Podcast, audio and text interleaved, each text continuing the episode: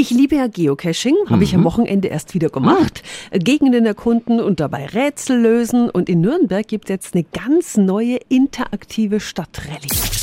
365 Dinge, die Sie in Franken erleben müssen. Ja, dieses Outdoor-Rätselspiel heißt City and Quest. Und die Erfinderin ist Nadja Penzlin. Guten Morgen. Ja, guten Morgen.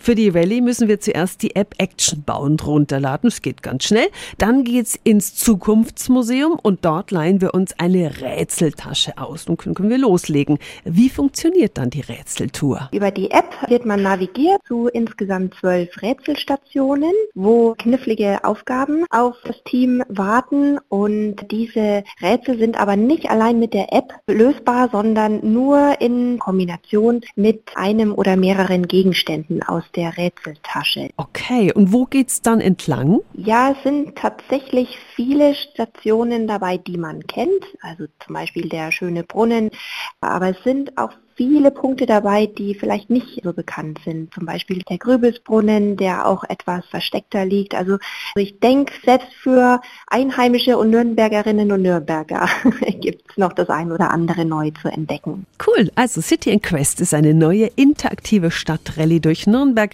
und alle Infos dazu finden Sie auch nochmal auf radiof.de. 365 Dinge, die Sie in Franken erleben müssen. Täglich neu in Guten Morgen Franken um 10 nach 6 und um 10 nach 8. Radio F.